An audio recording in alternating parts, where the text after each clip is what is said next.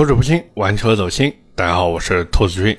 今天啊，我们来聊一个大家都比较喜欢的品牌，但是呢，销量好像啊，一直都是一蹶不振啊，或者说没有那么理想的品牌。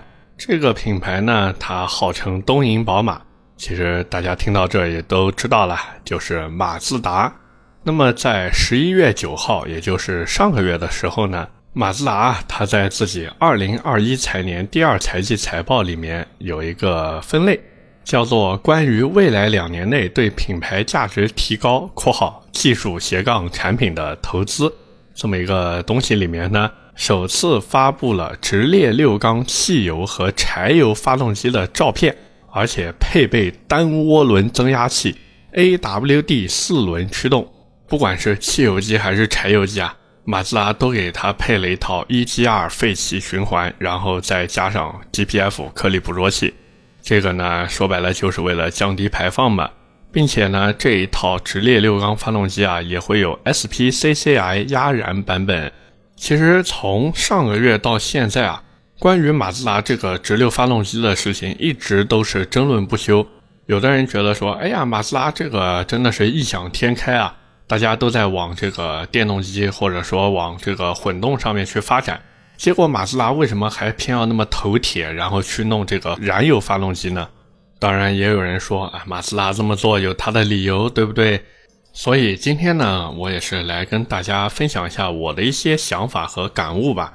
那么从哪儿开始聊呢？我想了一下，咱们要不还是从发动机开始聊吧。首先呢，这个直六发动机啊，它是一台压燃发动机。而且有很大概率啊，是通过一个电动增压串联废气增压的这个概念呢，有点像奔驰现在在玩的东西。但是奔驰玩这个呢，用的都是那个 2.0T 的发动机嘛。马自达呢比较头铁，对吧？人家用四缸，它用六缸。那么它这个发动机和其他的那个直六发动机啊，其实在燃烧方式上应该说是有很大不同的。因为马自达呢也是提交了各种专利申请啊，这个在内网外网其实多多少少都有相关的信息。从这些专利申请里面呢，其实能看出来，就是它这个发动机取消了飞轮，然后呢通过四十八伏的电机啊去维持一个怠速。专利说明里面写的是为了提升响应速度，但是怎么看怎么觉得这个四十八伏电动机还是为了维持怠速用的。那么直六发动机，我们都知道它是一个先天完美的自然平衡的一个状态，所以呢，它是不需要平衡轴的。如果说之前研究过宝马那个直六发动机的朋友，应该能明白这是什么意思。那么这台直六的转动惯量啊，它就会异乎寻常的低，加上它马自达不是有压燃的这个技术嘛，它可以让节气门全开，就有点类似于柴油机的那个工作方式。而且这一次，马自达给这个直六发动机，它配的是一套八 AT 变速箱，并且啊，它那个八 AT 变速箱做的是有点像科尔维特的那个变速箱构造。这代表什么？这就代表它的换挡速度绝对会超乎寻常的快。那再加上四十八伏电机的一个加持，这个动力总成的响应速度真的全新的境界。甚至可以说，它的这一套动力总成如果好好做的话，整台车的驾驶体验，尤其是平顺性方面，我估计不会输给那些电动车。另外还有一个消息呢，就是马自达前段时间啊注册了一个叫 MX 六的商标，我估计啊，它有可能把未来的这个后驱阿特兹给进行一个酷配化，而且看专利图里面啊，它有个非常硬核的前中置发动机和后置变速箱。这个 MX 六啊，甚至有可能是一套专门的车架，然后呢，去搭配高功率特调的直流发动机，再加上专利里面，它还透露了一个叫做锂电池加上超级电容的一个混动系统。所以，马自达如果真的把它这些专利里面的设想，包括一些可行性的东西给拿出来啊，真正落实到它的一个车子上面去，那它这个以后的车辆性能表现。因为我们先不说它的一个空间表现嘛，马自达做空间，大家其实也都知道，对吧？做的一直好像都啊不是特别好。那只说它的性能表现呢，我估计啊，只要认认真真的去做，肯定不会差的。其实马自达在这种事情上啊，一直给我感觉就像那种日本漫画里面的人物一样，就特别的中二，你们知道吗？他老是想着说，哎，我苦练一个绝顶神功，然后憋个大招出来，最后呢，啊，一招秒杀别人，从此独步天下，称霸武林。所以这也是为什么马自达好像一直他的行为啊，或者说他推出的产品，经常就容易让人看不懂。就比如说他在一九八九年的东京车展时候啊，那时候马自达直接展出了一颗四点零升 W 十二发动机。那个年代啊，四点零升 W 十二发动机什么概念啊？而且它的那个缸体用的还是铝合金的，缸盖用的是镁合金的。油底壳也是镁合金的，然后活塞和阀门用的是陶瓷材质，整台车直接能爆出来三百七十三牛米的扭矩。我的天啊，在那个年代啊，这个数据真的恐怖了。而且这个恐怖的点还在于，就是它的排量只有四点零，哪怕到了今天这个年代来看，W 十二发动机多多少少也要到六点零的排量，甚至更多，对不对？所以马自达这套发动机，它的精密程度真的超乎你的想象。像奥迪啊、大众啊，他们用的那个 W 十二发动机，它那个结构就是相当于两台 V 六拼起来嘛，就是一个简单的数学题：V 六加 V 六等于 W 十二。而马自达的那个 W 十二发动机啊，它是类似于一个扇形分布的三台直列四缸发动机，这个设计要多复杂、多精巧才能做到啊！并且这个 W 十二发动机有一个特别特别牛的地方，就是它的宽度能做到特别特别的小。理论上，注意啊，理论上这个发动机只要你车子能塞进去一个 V 六，那它这个 W 十二发动机也能给你塞进去。当然啊，马自达呢并不是这种发动机结构的原创，因为最早的时候呢是英国人搞出来的。英国人呢，他当时的轰炸机和战斗机啊。用的是一套二十四升排量的 W 十二发动机，结构跟这个是差不多的。马自达等于是在那个基础之上进行了大量的优化升级。但是不管怎么说呢，人家搞出来了。不过可惜的是呢，马自达这个发动机生不逢时，因为就在马自达想要把这台 W 十二装到量产车上面的时候，日本的经济泡沫破掉了。马自达呢，也随着这个经济泡沫啊，就陷入了这个经济危机里面去。所以呢，本来马自达想说，哎呀，我这个弄一个叫做 Amati 的品牌出来，后来也是不了了之。这个 W 十二发动机项目呢，也就凉了嘛。后来马自达也是混一天算一天，一直到一九九六年四月十二日，福特呢，他把马自达的股份进行了一个增购，增到了百分之三十三点四，好像。然后成了马自达的最大股东嘛，从此马自达不再姓马。当然啊，马自达呢并没有因为卖身给福特啊，不委身给福特啊，这个用词要注意啊，不是卖身啊，委身委身啊，委身给福特以后呢，马自达其实他也是憋着一口气，因为马自达心里面还是想往豪华品牌去做嘛，所以到二零一五年啊，福特不是把所有马自达股份都给抛售掉了吗？马自达呢也是因此重获自由身啊，赎身成功。那既然赎身成功了呢，马自达也开始蠢蠢欲动啊，就想要进入这个豪华品牌的领域去。所以为什么之前马自达一直官宣啊，说未来三年内我们不再推出重大车款的更新了，就是为了进军豪华品牌。那么现在研发这个直流发动机呢，其实就是为了让它往这个豪华品牌上面啊去靠。也是为了让它这个豪华之路呢走得更有底气一点。为什么这么说呢？因为马自达它之前还是一个平民品牌嘛，所以它如果想要进军高端品牌，真的难度会非常非常的高。而且我们都知道，对吧？人家这个电影里面也都说了，我们做的都是 Benz，是 Rolls Royce。你做马自达，怪不得你塞车啊！你做马自达根本没有资格参加这个会哦。所以实际情况就摆在这个地方。你说马自达是一个普通合资品牌，大家认对吧？你说马自达这个赛事成绩有多瞩目？那确实对吧？之前的七八七 B 多牛啊！那你说马自达有一些传奇跑车啊，大家也认对吧？之前的 R 叉七 FD 三 S、R 叉七 FC 三 S 还有 R 叉八，那哪一台都能拿得出手，真的是转子神机啊！可是问题就来了。马自达它再怎么做，它再怎么牛，你会跟它和豪华扯上关系吗？或者说我提到马自达，你会想到豪华两个字吗？你肯定不会啊，对不对？而且我们回过头来说，就是一个普通品牌，它想成为一个豪华品牌，需要做到哪些东西？那首先它的外形设计、钣金和安全性，这要做得好吧，对不对？当然，马自达在这方面做的一直很不错。再一个，内饰你要做得好吧？那换代后的马自达三，也就昂克赛拉还有 C 叉三零，其实各位也能看到，就是马自达其实是想往高端去走的。那操控性你要好吧？马自达确实操控一直都很不错，对不对？之前都说马自达是东瀛宝马嘛，那他现在弄一个后驱出来，哎，也正常，对不对？毕竟凯迪拉克之前就说嘛，无后驱不豪华，那剩下来是什么？就是底气嘛，就是钢数做的底气嘛。各位其实看看，就是现在创驰蓝天的发动机啊，它的这个技术还有变速箱的水平，真的确实做的很不错。可是排量呢，没有啊，对不对？没有大排量发动机啊。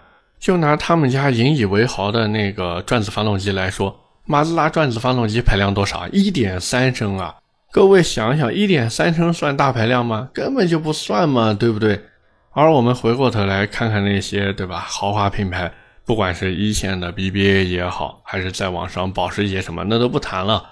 哪怕是那些我们说二线豪华品牌，他们实际上也是有高端车型的大排量发动机在里面作为底气的。不管是捷豹也好，路虎也好，讴歌也好，林肯也好，还是雷克萨斯也好，沃尔沃、凯迪拉克，反正只要是个豪华品牌，它都会有大排量的车型在那边摆着。你也不要管大多数消费者买的是 2.0T 还是更低排量的车型，缺少大排量的豪华品牌就是没有号召力。各位其实可以看一看，就是没有大排量发动机的豪华品牌下场都是什么样的。就比如法国的 DS，对不对？那雪铁龙旗下的 DS，我的天哪，哪有大排量发动机啊？连个超过 2.0T 的发动机都没有。你说这豪华吗？确实，它设计的挺豪华的。但是你认吗？你不认啊！你就觉得它就是一个，对吧？比一般雪铁龙有一点腔调，然后内饰外观做得更好一点的法系车而已，就这么简单。所以马自达做这个直六发动机，归根结底，它的目的就是想把马自达打造成一个豪华品牌，并且马自达它其实是想让自己的定位啊高于丰田、本田。而且哪怕是丰田和本田，他们其实也是有自家大排量发动机的嘛。但是马自达就是什么都没有，真的太惨了。反正不管怎么说呢，作为一个车迷啊，或者说作为一个喜欢车的人，我还是衷心祝愿马自达能成功的。毕竟你说对吧？这个直六后驱的阿特兹，甚至是直六后驱的两门阿特兹，这个吸引力还是蛮强的啊，对不对？但是这个吸引力强归强。我们还是要回到现实的问题中来。第一个，这个直六加后驱的阿特兹，或者说整套直六加后驱的车型，它要卖多少钱？这是一个问题啊。因为节能减排的大环境摆在这个地方，这种大排量的发动机，不管它是国产还是进口，它的这个价格，对不对？肯定不会便宜的呀。但是你说它要是太贵的话，我会买吗？我肯定不会买呀。你如果说你价格都顶到玛莎拉蒂那个水平了，我脑子有病啊！我不买玛莎拉蒂，买你马自达。所以这就是摆在马自达面前的第一个问题，就是你这个车到底卖多少钱？那你现在这个情况来看，对吧？电车发展又那么迅猛，然后燃油车受到限制又那么大，然后国内还有这个双积分政策的压力。哎呀，真的这么一想，马自达这车如果真的进来，我估计也是个天价。那么第二个问题就是它到底能不能进来？一方面，马自达现在它在国内的一个状况，大家其实都看到了嘛。一汽马自达反正就这么和我们 say goodbye 了。长安马自达呢，反正就现在着手于解决这个一马留下来的烂摊子。所以马自达这个东西，它到底什么时候能进国内，我觉得也是个未知数。并且马自达注意啊，它现在在国内真的没什么混动车子或者说电车在卖的。也就之前出了一个我们说油改电的 C 叉三零电动版，你说靠这个东西就想解决积分问题，那显然不现实的嘛。所以这个车子我真的我都怀疑它不一定在国内卖。第三个问题就是情怀到底值多少钱？其实各位看，现在不管是斯巴鲁也好，还是丰田也好，那真的是在疯狂割韭菜、疯狂消费情怀。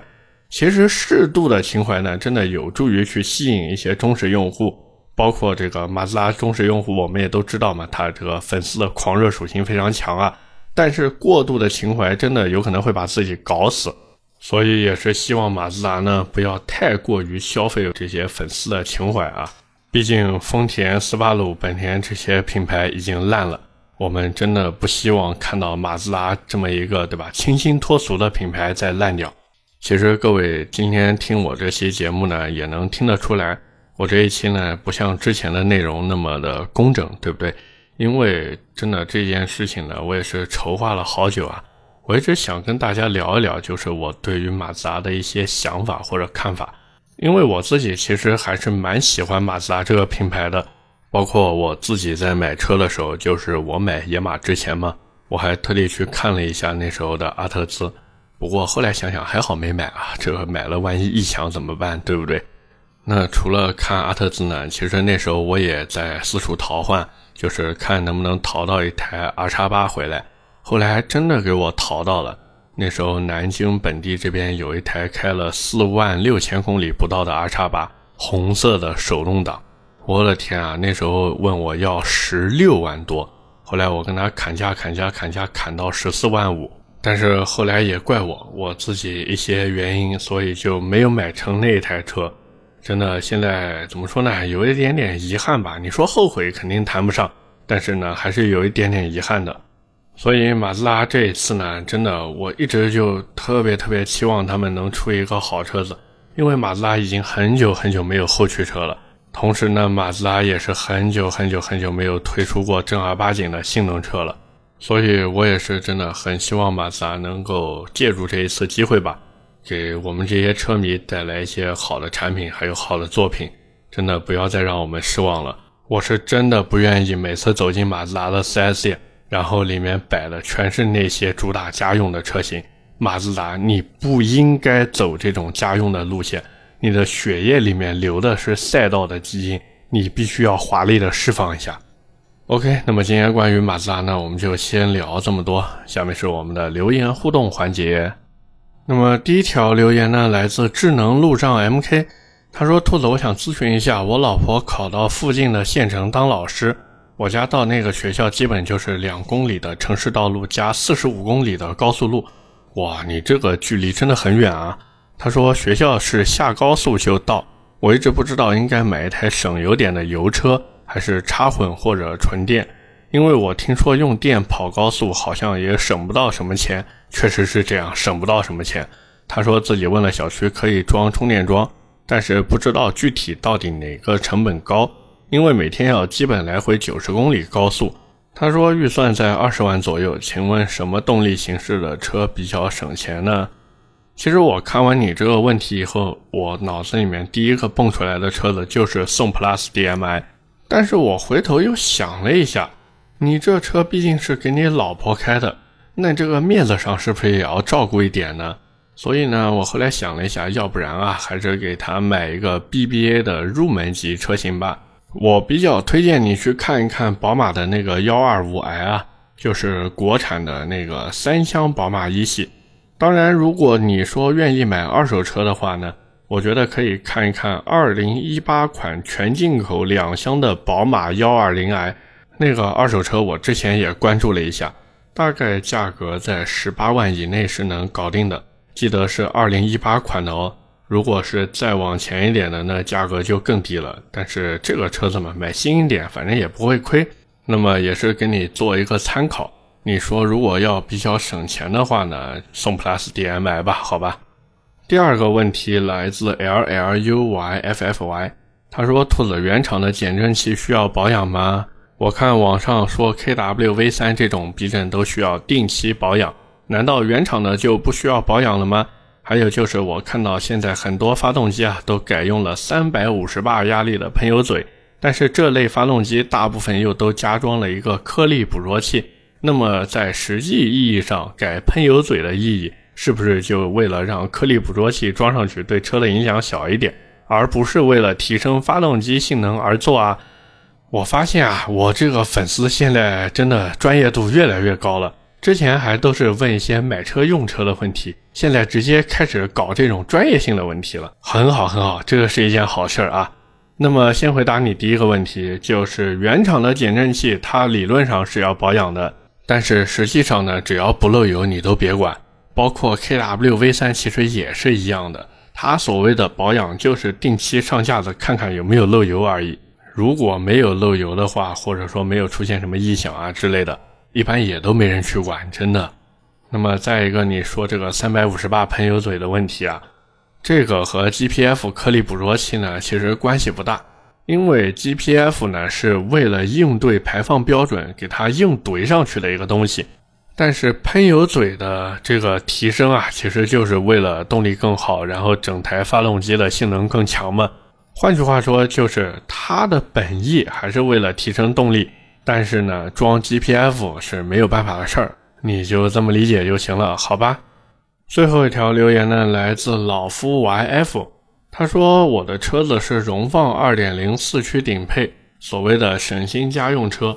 我的问题是，该车性价比高、成熟、不降低可靠性的优化改进建议是什么？重点是动力、底盘和 NVH。外观、车机等不是我的诉求。其实2.0的荣放，你想提升动力啊，真的很难很难很难。但是它的底盘和 NVH 呢，还是可以稍微弄一弄的。